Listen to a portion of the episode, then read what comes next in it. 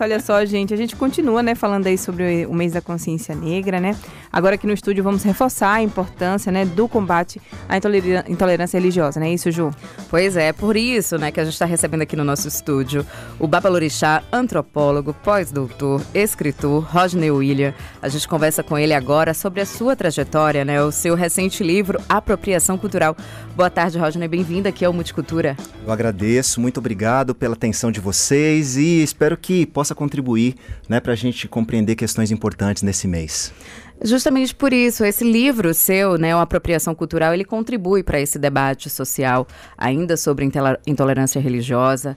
Ainda são tempos difíceis para falar sobre, a gente ainda, infelizmente, tem que educar para falar sobre o combate ao racismo. Eu queria que você falasse um pouquinho sobre como traçar né, esse paralelo educativo do livro com o Dia da Consciência Negra? É muito interessante a sua pergunta, porque muitas pessoas acham que a apropriação cultural é sobre o que pode ou não pode. E, na verdade, é uma questão muito mais profunda. Né? É um tema que está profundamente imbricado com a questão do racismo e a gente precisa perceber que a apropriação cultural é uma forma de violência.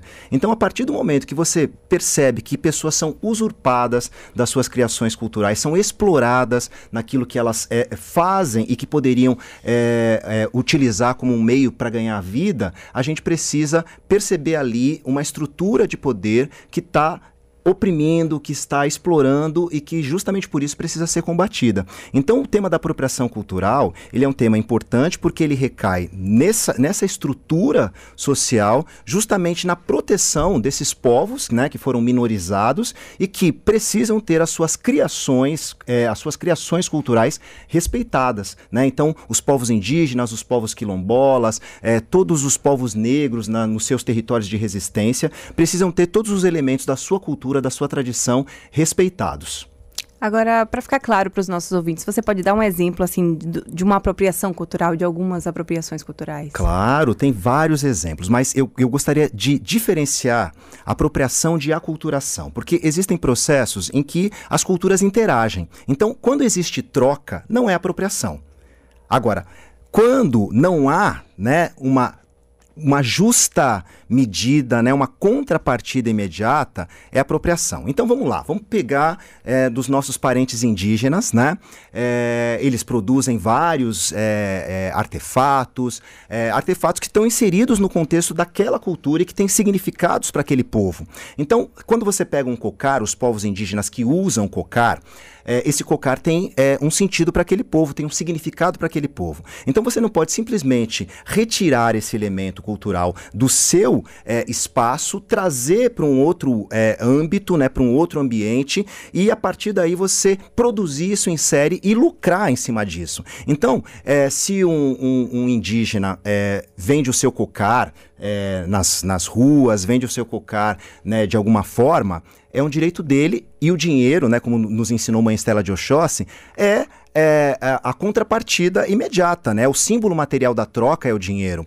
É, então ele tem todo o direito de vender. Agora, o que eu não posso é, eu sou um cara ligado à, à indústria da, da, decoração, ligado à indústria da moda, por exemplo. Eu vou lá, pego esse elemento cultural, e começo lucra, a né? produzir né? em série, lucro, sem devolver absolutamente nada para essa comunidade, sem uma contrapartida. Só um adereço, né? Como um se acessório. fosse só um adereço sem, nenhum, sem nenhuma significação. Então, nesse sentido, né, nessa produção e nesse lucro, né, que não devolve nada para essas comunidades né, e se aproveita de tudo que eles é, é, é, criaram, aí sim a gente está diante de um fenômeno de apropriação cultural. E aí muitas pessoas me perguntam: ah, mas pode trançar o cabelo, pode usar isso, turbante. pode aquilo, pode usar turbante. Ah, tem muitas pessoas brancas nos terreiros de candomblé que vão usar turbante naturalmente, porque faz parte da indumentária do terreiro de candomblé. Mas essas pessoas conhecem o significado do turbante, sabem por que o turbante é usado. Agora, quando eu pego a indústria da moda, transforma isso num acessório e aí começa a vender e não devolve os créditos, né? Mesmo que seja uma simples menção, nem há uma simples menção de onde foi tirado aquele elemento cultural. Aí sim a gente está diante de um fenômeno de apropriação cultural. Não é sobre a menina branca que está no metrô e está usando o seu turbante. Não é sobre né, a, a pessoa que resolveu fazer uma trança no cabelo para ver se fica diferente. Mas é sobre como algumas pessoas estão lucrando em cima disso e como elas estão é, arrancando esses elementos dos ambientes onde eles foram criados e é, esquecendo dos seus significados mais profundos. Perfeito. Rodney, você falou aí dos terreiros de candomblé, você Sim. que é babalorixá também, né? Uhum. Além de antropólogo, Sim. doutor em ciências sociais e é escritor. Uhum. A gente sabe que os terreiros de candomblé é antes de serem espaços né, de, de ancestralidade, são espaços também comunitários. Perfeito. De troca, né? Perfeito. né? São espaços de, de projetos sociais, uhum. né? A gente uhum. sabe que muito se vive, muito se aprende dentro do terreiro. Sim. Como é que você consegue, enquanto escritor, agora sim, é Rodney, sim, escritor, como é que consegue traduzir tanta oralidade, tanta história para os livros? Olha, a gente tem que saber para quem a gente escreve. É, e aí, o escritor ele tem uma intencionalidade na sua escrita. Ele quer atingir um determinado público e ele quer dizer coisas além daquilo que já está escrito ali pelas palavras. Então, é, diz, falar para o povo de Candomblé é, vai demandar uma linguagem, mas falar para a sociedade de uma maneira mais ampla é outra linguagem, porque você tem que introduzir é, explicações sobre elementos que são muito específicos daquele, daquele universo, né, do universo do terreiro. Então, é, eu acredito que um candomblé bem explicado né, é o candomblé que eu tento traduzir em palavras, né, explicar bem para que todo mundo possa entender num termo simples é, e que principalmente evoque a noção do respeito e mais do que o respeito, é, que mostre para as pessoas que o povo negro faz parte da cultura deste país, não só essa cultura no sentido da coisa que é praticada no dia a dia, né, do que a gente canta, do que a gente come, mas como também essa cultura estrutura uma civilização. Então é sobre mostrar que existe muito mais de candomblé em todos e todas nós do que as pessoas supõem, né? É sobre como a gente come, é sobre como a gente anda, é sobre como a gente dança e o que a gente dança, é sobre o que a gente canta, é sobre como esses ritmos são marcados, né, por um compasso que também está dentro do terreiro. Então você, quando você observa não só a, musicali a musicalidade é, negra, que, que isso fica evidente, mas toda a base da música popular brasileira, ela surge dos terreiros de candomblé porque ela tem no samba, que sai do terreiro também, né, que é primo irmão é, do, do, do, dos toques de candomblé, ela tem no samba a sua base. Então, há muito mais de candomblé na maneira como a gente se estrutura com o povo e como a gente se forma enquanto civilização do que é, todo mundo supõe.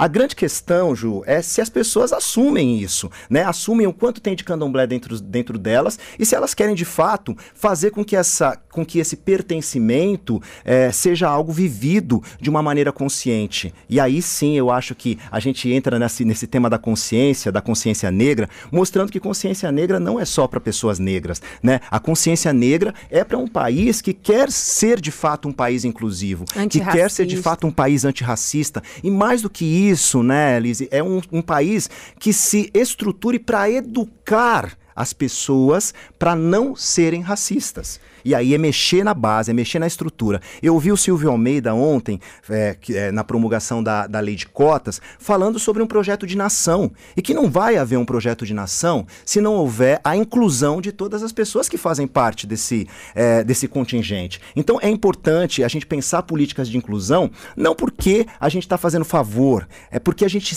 a gente quer que o nosso futuro enquanto país, enquanto nação, seja de fato um futuro que nos permita dizer para o mundo quanto a gente contribuiu para a transformação.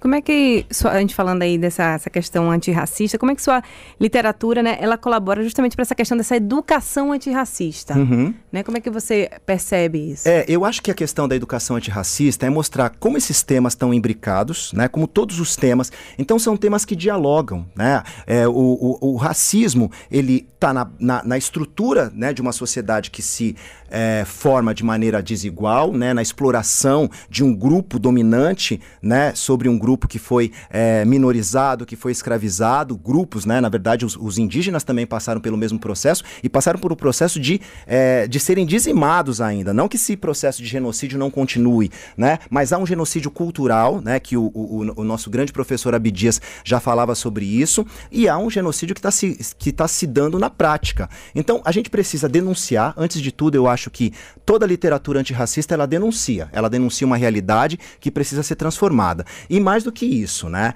A, a literatura antirracista ela sugere, ela sugere ações.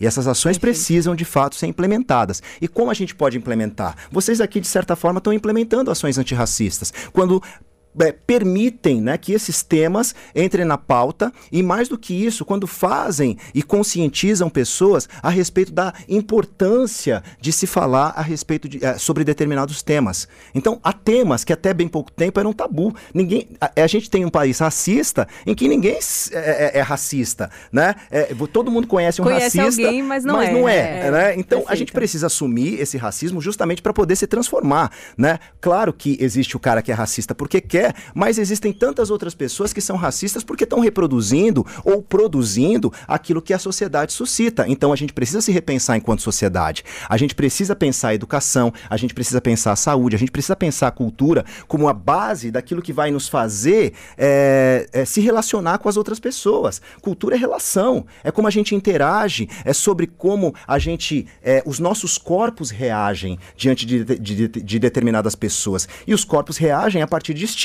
a partir de estereótipos, né? Então, se um corpo branco reage a um corpo negro segurando a bolsa, temendo a presença daquela pessoa, a gente tem uma estrutura que disse e que, de alguma forma, embutiu né, naquela, naquela, naquela cabeça, naquele inconsciente, que a, ela está numa situação de perigo. Da mesma forma que quando um corpo negro reage à presença da polícia, também está reagindo a uma situação de, de, perigo. Eu não sei até que ponto há realidade e há é, estereótipo nessas, nessas relações, né? Até porque a gente sabe que tudo na sociedade é produzido tudo na sociedade é produzido. Então a gente precisa pensar nas ações efetivas que tornem é, a polícia, por exemplo, é, uma presença, a presença da polícia, uma, presen uma presença que não amedronte, que não assuste pessoas, é, pessoas negras, e a presença de pessoas negras, presença, uma presença que não coloque, né, que não faça nenhuma pessoa branca se sentir sob ameaça. Então a gente precisa trabalhar a questão do estigma, precisa trabalhar a questão do estereótipo, e a gente só consegue fazer isso de fato com ações que eduquem que eduquem para além da escola, né? Porque não Perfeito. é função da escola é, educar. Perfeito. A função da escola é instruir, instruir. né? E a, a, a educação é uma coisa né? que começa na família, que começa na sociedade e que tem um sentido muito mais amplo e que vai para a vida inteira. Rodney, para a gente finalizar, porque você está indo para o TV a Revista, é, você falou dos elos culturais, uhum. é, falou da trajetória, passou um pouco, é porque rádio, gente, infelizmente, né? Ainda não dá para ver, mas o Rodney é jovem. Rodney é antropólogo, babalorixá, doutor em ciências sociais. Como é que. Me corrija se eu estiver errada, por favor. É, você nasceu em São Paulo? Nasci em São Paulo. Casa Verde. Casa Verde, um bairro negro bairro de São negro. Paulo. Uhum. Como é que o Rodney, para a gente finalizar e trazer, né, esse elo Sim. com a Bahia. Como é que o Rodney, de lá de Casa Verde, com tantos títulos e tantas passagens, e traduzindo a história ancestral, é, fazendo do seu papel também de ativista e educando, né, como escritor, é, traça um, um, elo, né, tem esse elo e traça um, uma relação com a Bahia, né, com Salvador, que é a pois cidade é. mais negra arruma, fora da África. negra, como dizia a Manhaninha, Sim. né? É, e que é uma cidade em que eu me sinto pleno, acolhido, que tem seus desafios, inclusive para as pessoas negras, desafios que eu também enfrento aqui com os meus pares, né, com os meus é, parentes baianos, parentes eu digo no sentido indígena, né, da, do termo parente, é, mas acho que o que me trouxe, né, para a Bahia, para Salvador especificamente, foi a religiosidade. Né? É a partir da religiosidade que eu vou conhecendo e me aprofundando é, nesse universo né, baiano. E aí minhas, minha, as minhas escolhas foram todas por, por, esse caminho, né, de fazer uma pesquisa comparativa entre os candomblés de São Paulo e os candomblés da Bahia, é, de traçar paralelos né, entre um candomblé que se preserva ainda mais comunitário, mais rural, e um outro candomblé que está dentro do contexto urbano, com o seu tempo sendo é, é, determinado, de certa maneira, pelo, pelo, pelo relógio da fábrica, pelo relógio da produção. Então, como é que essas questões urbanas, essas questões é, da sociedade de, de consumo interferem no terreiro de candomblé? Inclusive porque eu acredito que São Paulo, como um, um, um, uma cidade que tem uma experiência nessa questão, pode inclusive já antever aquilo que vem, virá a acontecer inevitavelmente é, em Salvador e propor soluções. Né? Eu, eu acredito não só no engajamento, mas eu acredito na ação como algo que é, que é transformador. É, então a gente precisa, de, de certa forma, trocar experiências para poder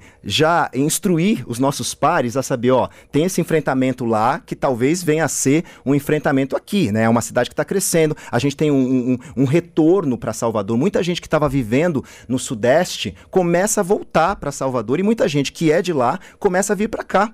É, então, você tem toda uma, uma questão com é, Salvador que faz uma ponte, eu diria, entre é, o Sudeste e o norte do, do, do, do país, né? O, o, os extremos, né? Só que a coisa não pode parar em Salvador. A gente precisa ampliar esse debate para o norte, então ampliar esse de debate para o Pará, é, para a Amazônia, né? De uma maneira geral, para todos os estados amazônicos e saber, inclusive, o quanto a presença negra nesses estados ainda tem sido, é, ainda tem sido apagada. Então há um apagamento que precisa trazer, né? E é uma coisa que eu tento fazer, de certa forma, trazer todas as discussões, os debates e os intelectuais que estão trabalhando os temas sobre o racismo, sobre a negritude, sobre os terreiros de candomblé aqui é, em Salvador, na Bahia e no Nordeste para o Sudeste e fazer essa interação, essa troca que eu acho que é. Eu acredito nas trocas, né? O candomblé ensina a gente sobre as trocas e essas trocas precisam ser trocas justas, né? Então não tem sentido fazer de Salvador um, um, é, um espaço que vai ser um campo de pesquisa para mim e não devolver nada, né? Eu, eu, eu, eu preciso, de certa forma, interagir com uma troca que seja justa e que eu, ao mesmo tempo que eu possa sorver de toda a cultura baiana, eu possa contribuir de alguma maneira é, com aquilo que a gente acredita que é, vai construir um futuro de paz e de justiça. Agora, Rodney, onde encontrar suas obras, né? Seus livros? Como Elas estão aí.